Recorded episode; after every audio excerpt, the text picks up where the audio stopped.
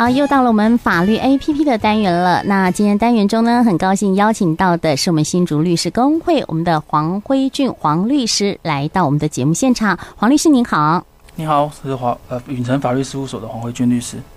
好，是啊，今天后邀请到我们的黄律师来到我们的节目当中呢，要探讨的问题哦，这个主题就是人头账户。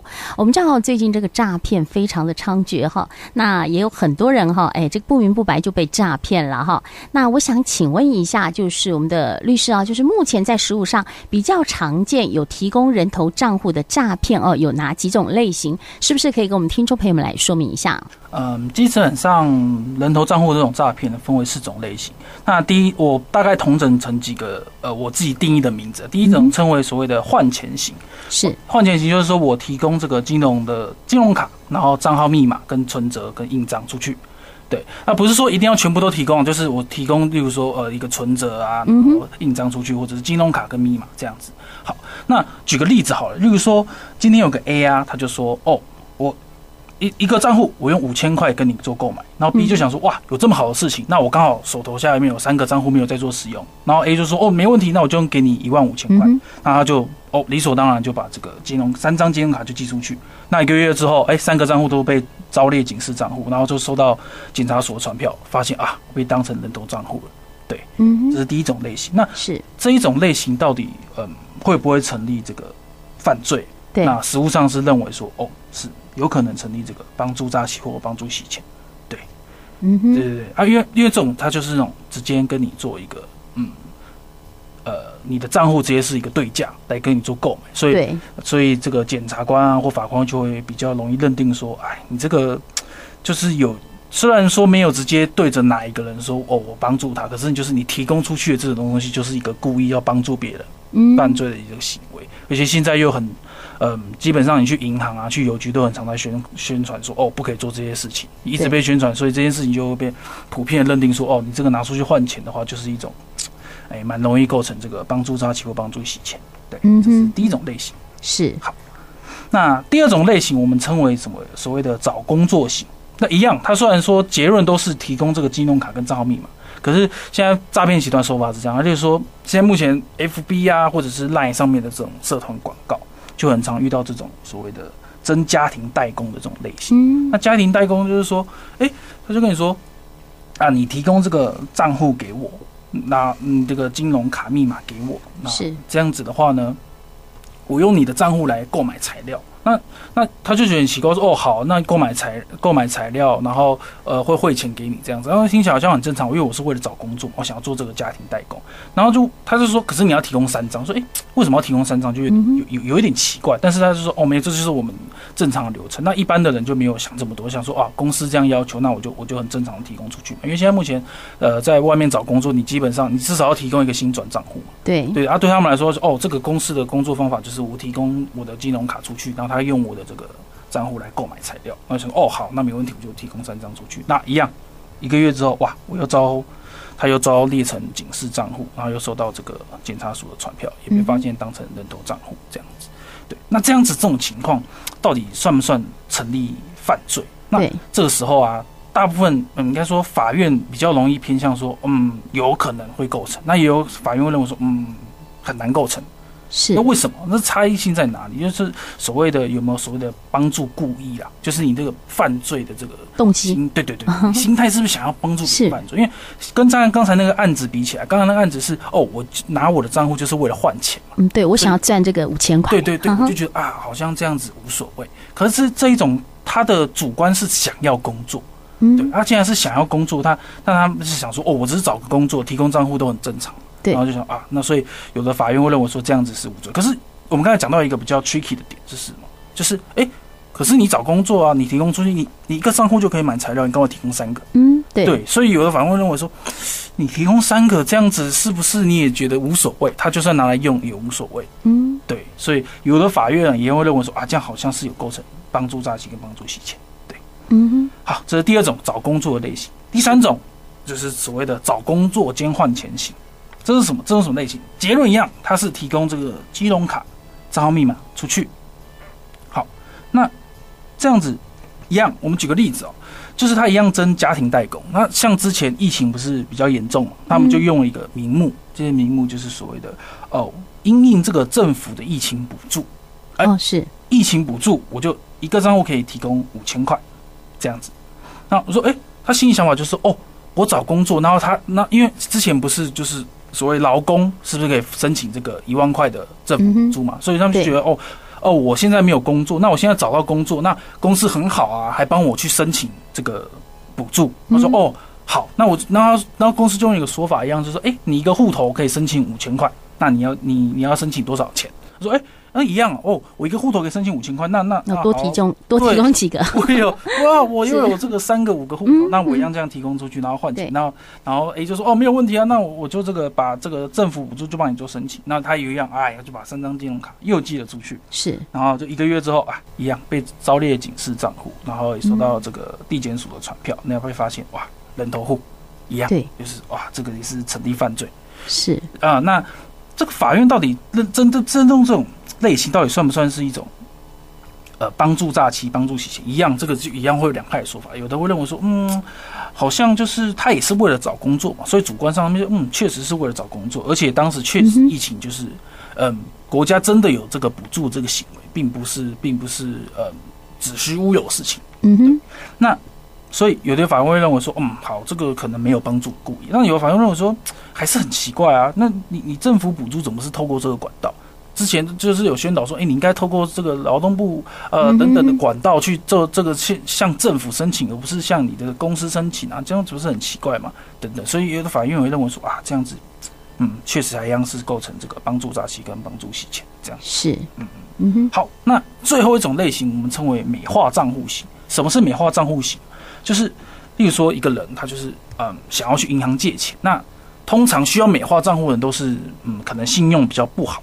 嗯，或者是这个，就是讲简单一点，就是都借不到钱了。那基本上就只能去找一些地下钱庄啊等等的借钱。那那他们就利用这种这种人的心态，就想说，哎，你是不是想要跟银行借钱，但是借不到，但是又不敢跟地下钱庄借钱。那他这个时候就说啊，我们这个是一个融资公司，我可以帮你美化账户，提高你的信用，让你成功跟银行贷款。那想说，诶，确实啊，我现在也真的很需要用钱，可是银行就是一直打枪他，就是啊，我就是都不让你用钱。那那 A 就说：“哎，我没关系，我们这个金融这个融资公司有办法帮你成功贷款。”那说：“哎，那你要怎么样达到这个成功贷款的方式？”他就说：“啊，听我讲，就这样。你首先呢，你提供这个银行账户给我，那我们就会汇一笔钱进去，然后再汇一笔钱出来。”他说：“哎，什么意思？呃，意思是说，哎，这样看起来好像我的这个账户里面都有正常的金流在交易，而且这这个金流的。”笔数通常很大，就是说一次换三十万啊，多一点这个一次汇一百万进去，然后就哦，好像我这个交易很频繁，我是一个很有资历的人，他就用这样啊，然后这样子，B 就想说，哎哎，好像蛮有道理的，这样好好像看起来好像是就哎，因为现在这个借钱不知道提供一些什么财力证明，对对，那你就这提供出去的时候就想说，哇，确实，嗯哼，看起来好像哎呀。很有钱，很有钱，然后说三十一百多，我在做大生意，然后说哦，这样好像是真的有用的。好，那他就这样这样提供出去。那那的方法是怎样，就是哦，他就跟你说好，那就这样子。那我们就早上几点几点的时候，我们就先到一个银行，我就汇钱进去，然后马上把这个钱领出来。对啊，领出来之后呢，哇，那你就马上交给我们这，我会派我们的人员去跟你收这个钱，因为这是我们公司的钱嘛，你本来就要还给我们。嗯，那这样子，然后就啊就然后就去了，然后就啊就去，然后就啊把钱领出来，先到。甲银行，再到乙银行，嗯、再到丙银行，然后就啊三家银行，然后可能三十万、一百万、三十万等等这样子，这样子。好，然后一个月之后就发现，哎，一样他的账户被招列警示账户，然后一样送到检察所传票。可是这个时候更严重，他被他是直接被当成车手。嗯、哦，对。那后来才发现说，哇，这个钱根本就是诈骗集团骗，例如说骗其他人的钱，然后汇到 B 的账户，然后叫 B 去把它领出来。但是他的想法就只是，哦，我就只是在美化账户啊。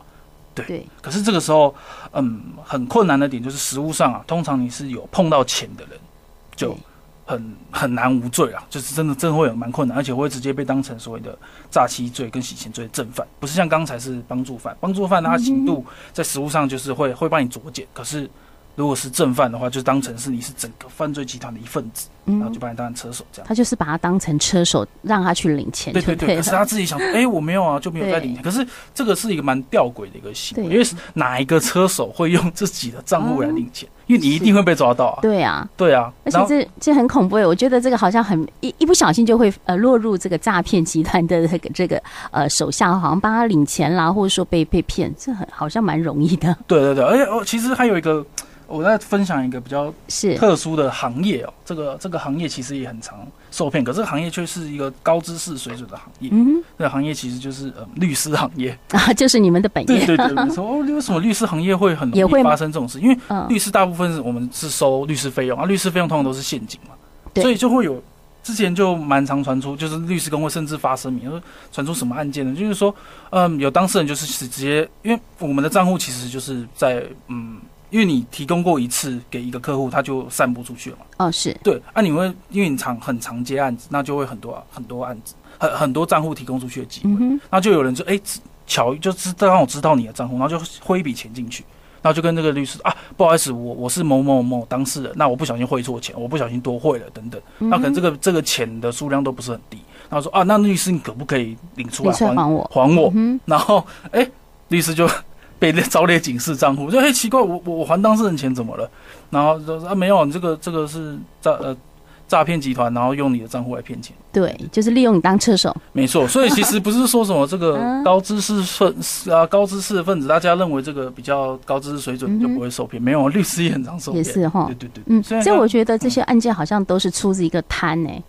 没错没错。呃，还有哈，如果说像刚刚律师说的，如果说我们莫名其妙，哎，这个户头里边要多了一笔钱，我觉得这笔钱应该马上报警处理。啊，对对对，啊，对啊，不然呃，等下会讲说哦，真的发生的时候我们该怎么办？是，对对对，所以刚刚呃介绍了总共有四种类型，没错没错没错。嗯哼，那刚刚我们呃律师有提到说，刚刚这些案件就是说我们刚刚提的范例后都是说有可能成立这个犯罪，那到底会不会成立呢？那法官跟检察官有没有什么参考的依据？哦，这个法官跟检察官参考依据，依据这个一百一十一年的这个。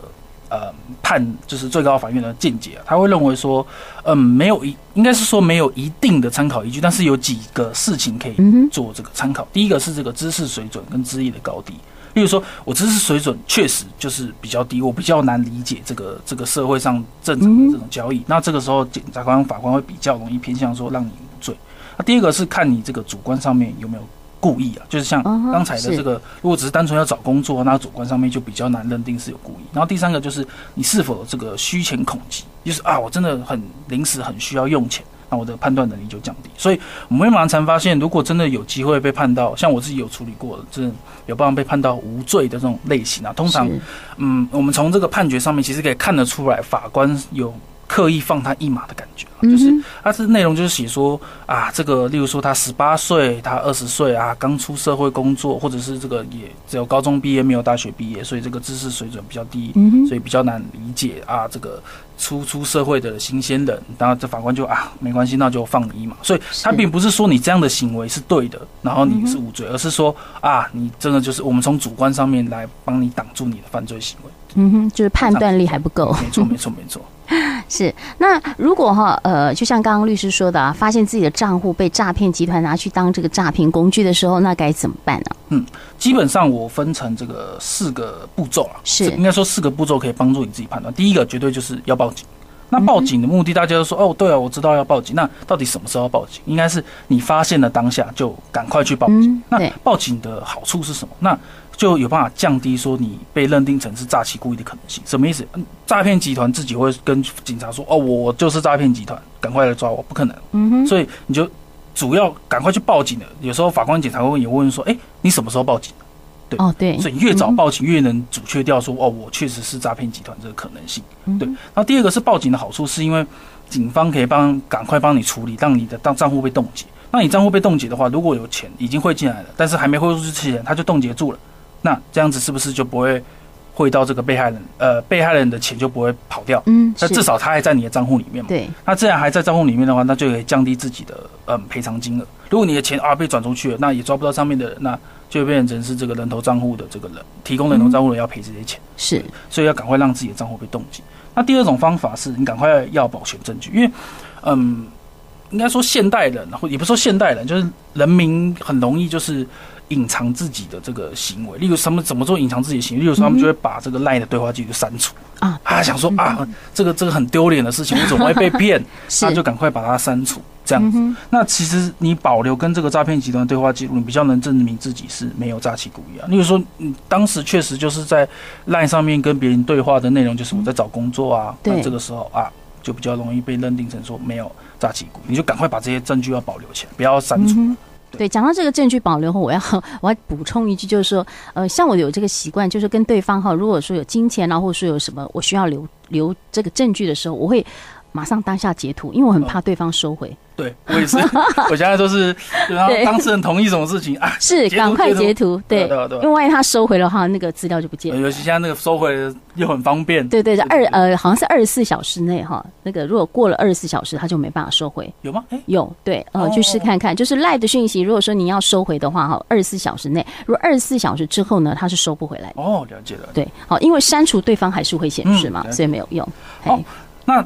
第三个方式就是你要想办法说服检察官或法官，说我其实是被害人，我不是被告。什么意思？怎样能说服法官或检察官说我是被害人，我不是被告？